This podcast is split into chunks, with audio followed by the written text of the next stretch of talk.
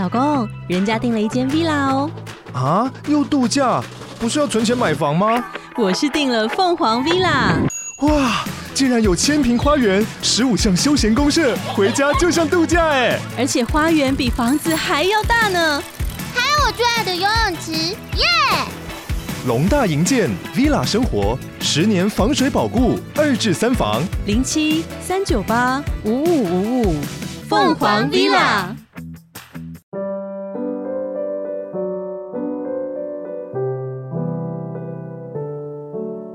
欢迎您收听视光心理 Bar，陪伴你一起生活吧。我是卜世光，智商心理师，现在在暖心全人智商中心担任所长及资深的智商心理师。我的专业是青少年压力适应与自我管理、亲子关系、家庭智商，尤其是在焦虑、忧郁、恐慌症、创伤复原等等，都是我的专长。今天呢，我想跟大家一起来分享有关于青少年在社群媒体的陷阱。主要呢是在我啊这个月八月九日的时候，我看到这个中时新闻网有有一份报道，讲到吴镇宇，这是一位香港知名的这个影星，他十五岁的儿子费曼在微博平时呢会分享点点滴滴，但是呢他说。网络呢，实在是一个很神奇的地方。上一秒夸你的人，下一秒可能在骂你。一开始他没有想到，他只是用妈妈的旧微博账号发文，可是居然到现在已经拥有了一百零五万位粉丝。可是呢，他也就提到说，时间久了，精神上、肉体上都累了，没有了想发文的这个动力。而且我还有很多想做的东西，加上现在我的账号都有引起很多的注意，好的有，坏的有，影响比较大，所以我暂时想要决定放下社群。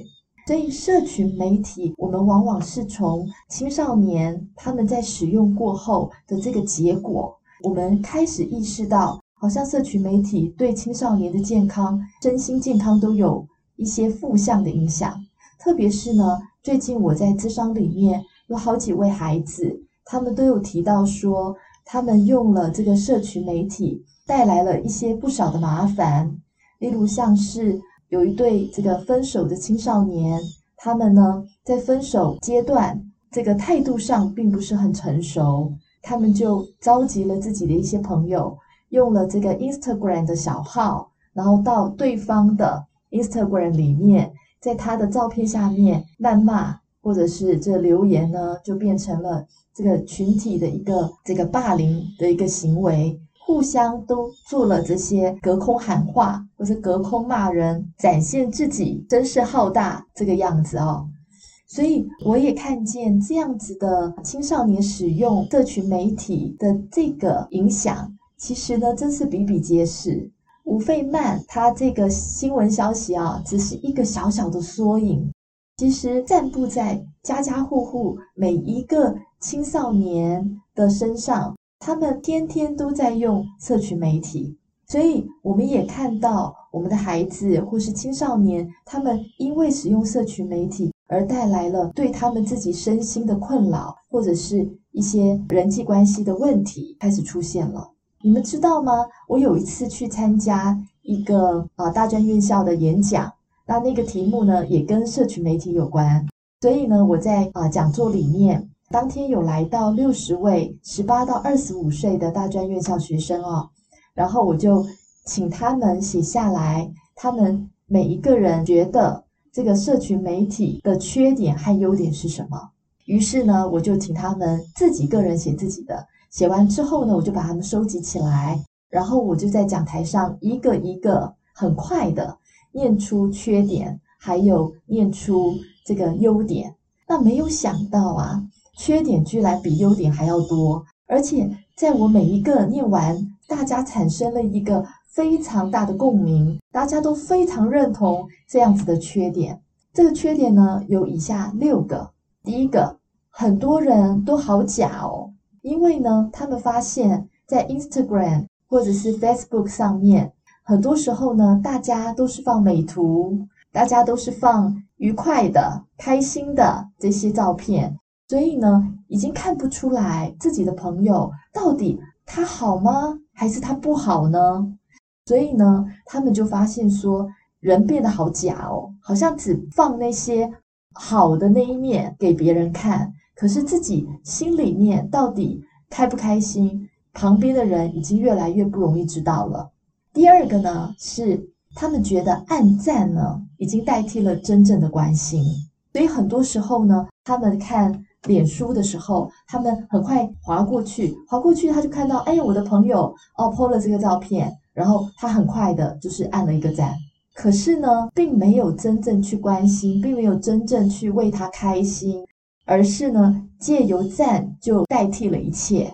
所以第三个呢，生日的时候其实已经有自式的留言了，所以取代了用心准备礼物。所以那些自式的留言呢，基本上你只要打个声，它就基本上就已经出现生日快乐，还配上一些可爱的小图案。只要按个两下，就表示说，哦，我已经帮他庆生了。第四个呢，是他们大部分有的时候会用 Instagram 开小号，也就是隐藏真实的身份。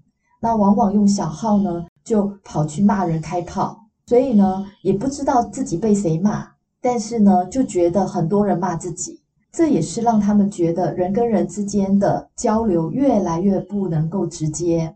第五个。也提到说，现在呢，朋友出去聚会的时候，或者一起去去外面吃饭，他说花好长的时间，都先拍食物，拍这个餐厅的环境，都在花时间在拍来拍去，就好像都没有聊到天，反而忽略了当下的互动。第六个呢，就是也很多学生会说，有的时候呢，在参加一些像呃新生训练，同学第一次见面，发现呢整个班级。大家都拿手机，然后呢，看手机、滑手机，而不是很主动的去认识彼此、找话题互动，反而大家都躲进了手机的世界里面，却没有能够在现实的这个人际互动上面真正的去建立关系。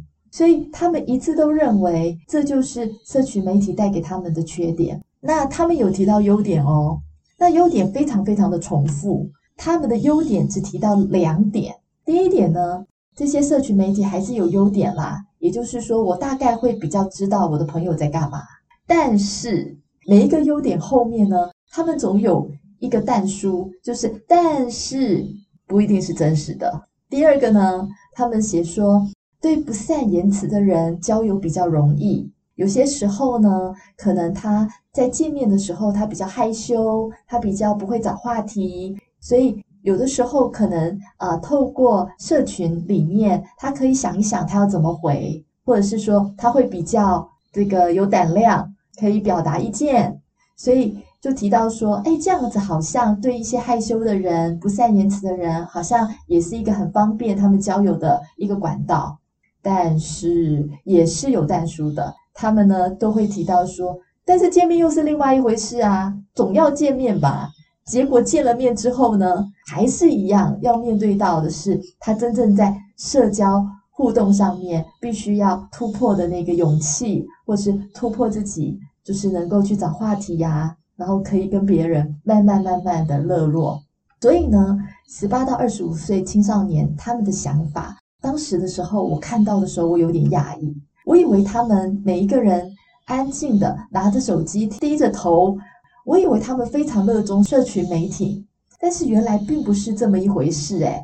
原来他们心里面都知道社群媒媒体有更多的缺点多过于优点。在那一天的讨论里面，他们所有一致都认同一件事情，就是他们其实更想回到面对面的真实互动的关系。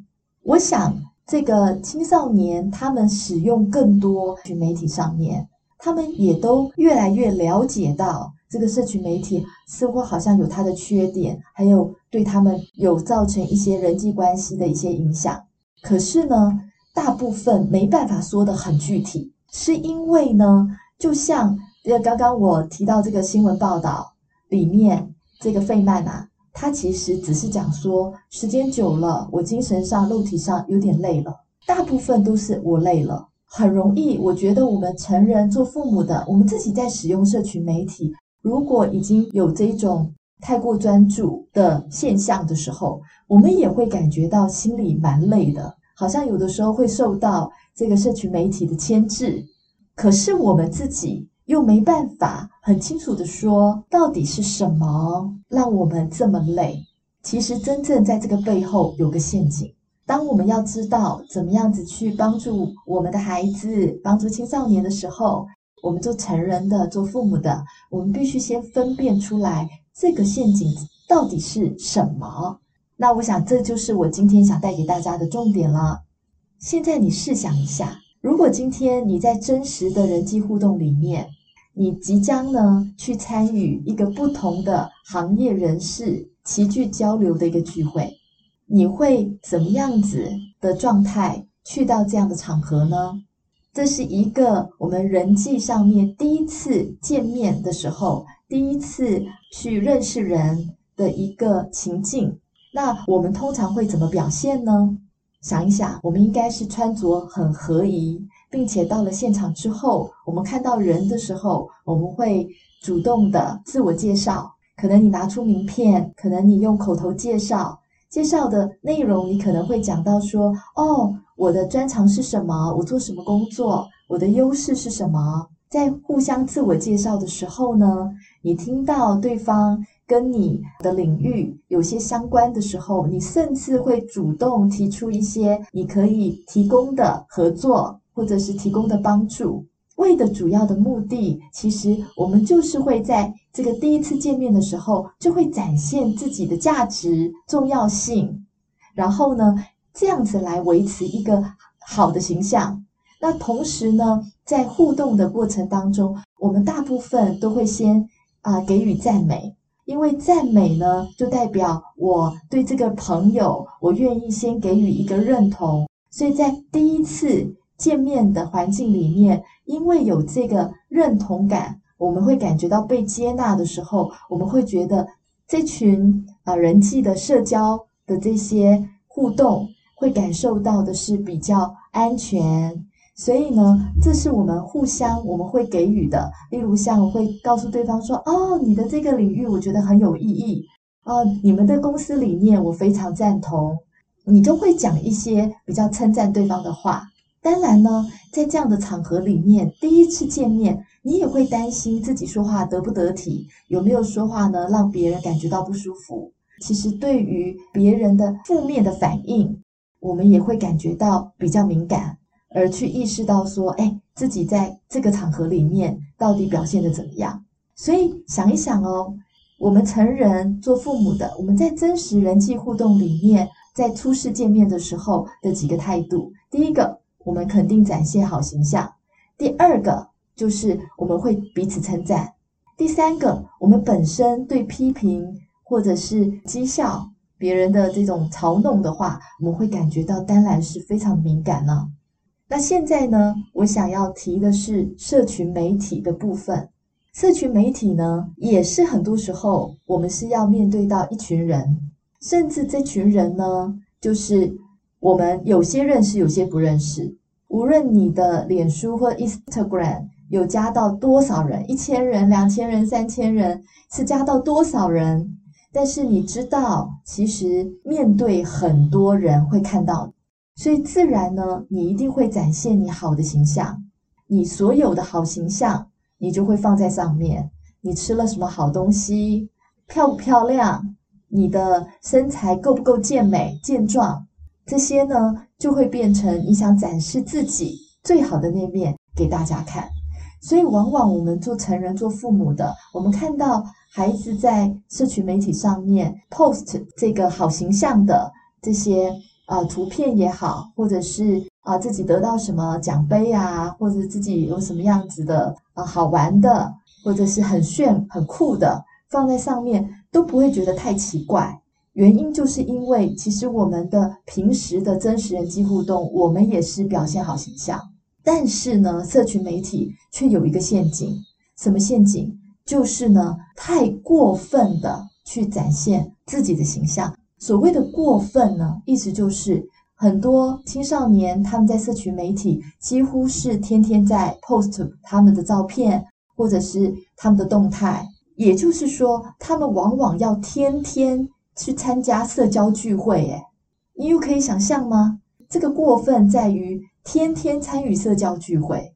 我们平常真实的互动不会是天天参加社交聚会，可是他们却是天天参加社交聚会的状态。所以呢，他们就会习惯于非常重视自己的外在，所以就会花更多的时间，花更多的金钱在自己的外在上面，或者是他们会追求吸睛那些酷炫的物质。就是像啊、有一个青少年呢，他为了要 po 文的时候，让他的朋友看到他有潮牌的 T 恤，所以呢，他就要他的父母买给他六千块的一件 T 恤。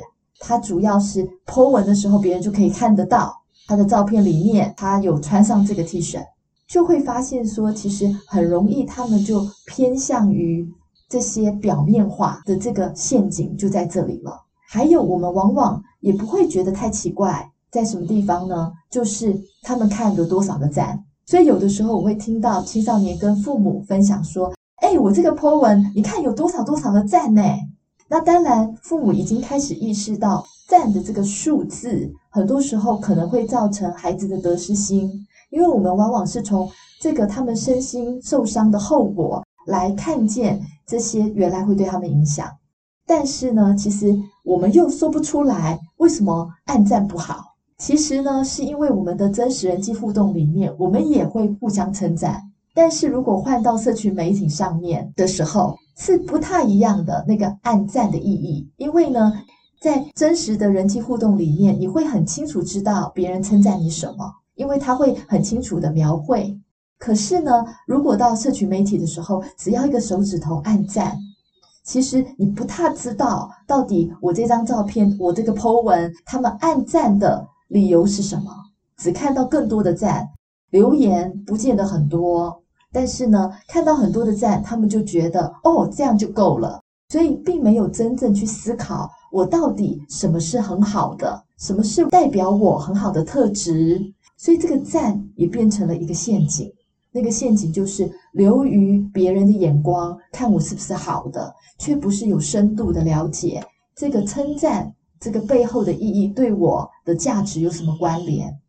再来呢，如果你进入到真实人际互动当中，慢慢的你就会去建立关系。当你认同这个朋友的时候，你就会逐步的由浅到深，经过相处而加深关系。可能你会了解到他的这个个性，或者是了解他的习惯、态度、说话方式、处事能力等等。你会在互动观察里面去认识一个人，可是呢，在社群媒体就不是这样咯。社群媒体里面呢，都是用说来让人认识他，所以是比较自我中心的。而且呢，很多时候不见得是他真实生活的样貌。例如，好像有一个人他就讲说：“诶，我觉得我非常重视养生，但是呢，其实他每天呢都要喝一杯手摇杯。”或是说，有一个人说：“哦。”我非常认同工作一定要很努力，而且呢，最好是呢有一个那个自我成长的这样的态度，平时要多学习一些。但你怎么知道，原来他每次工作下了班以后回家，他就是待在家里打电动，打到一两点，很累以后他才去睡觉。所以现在人在社群媒体里面很会说自己。可是你没有真实跟他互动，也没有看到他的为人，并不是看到他真实的样貌。还有呢，我们在真实的人际互动里面的建立关系当中，也会学习如何沟通。两个人可以意见不一样，但是透过沟通呢，我们可以达成共识，可以一起合作。但是在社群媒体上面呢，很容易流于隔空喊话，例如像是一对情侣吵架了。他就利用 post 一些会让对方嫉妒、沮丧的照片，刻意的让对方不舒服，而不是真正在学习如何在两性关系里面好好的沟通、好好的和解。很多时候呢，隔空喊话，直接发一个抱怨文。就像有一位呢青少年，这个女孩子她在一个这个餐厅里面打工，这个服务员呢，并没有一个比较适当的换衣服的地方，而是用货物堆了一个区块，让女员工在里面换上制服之后出来帮忙餐厅端盘子啊这些的服务的工作。那有一次呢，她在换衣服的时候，她感觉到好像厨师进来了拿东西，而且厨师还发出了一些笑声，让她觉得很不安。她觉得是不是她被看见了？从此之后呢，其实她每次上班都感觉到很害怕，这些都造成了她想离职的这个念头，内心底里面也非常挣扎。我就鼓励他说，可以告诉他的主管去反映这个员工的这个呃安全。还有这个该有的这个被照顾的问题，让他们也可以有一个地方好好的能够更衣。但是呢，他就告诉我说：“没关系，我已经讲了。”我说：“哦，什么意思啊？你怎么讲？”我在我的脸书上面我 PO 了，说我今天非常不高兴。他就说：“我已经 PO 了，post 我的抱怨文了，会看到就会看到。我已经说了，这是真的说了吗？其实不是。”在我好好的跟他一起去探讨这件事情之后，他觉得是啊，他应该要真正的去在真实的人际互动里面表达出造成他的困扰的原因，也能够提出来这个改善的必要。很棒的就是他愿意去做，所以呢，后来确实在跟主管沟通之后，整个改善了他们这个员工的这个更衣的问题，所以他后来也能够比较安心的去上班了。所以，我想这个就是很重要，能够真实在人际里面去互动，才能真正解决问题。我们今天呢，就谈到这里，有关于社群媒体的陷阱。那我们越了解之后呢，我们就能够呢，去意识到，当我们要去分辨这些陷阱是怎么样子在影响我们的时候，我们就会了解到，我们要从这些社群媒体里面，我们如何提醒自己。不是流于表面化，啊，人的眼光不是流于追求战术，却忘记了追求的是一个内在成长的意义，啊，也不是变成是我们只是会说自己，却忽略了，哎，我到底是一个什么样子的人，还有可以成长那个沟通的部分。下一次的时候，我们可以讲更多有关于社群媒体，如果。过度依赖的时候，会如何造成我们的心理负向影响？今天很高兴跟你们有在这里啊，能够分享这个主题，期待我们下次再见喽，拜拜。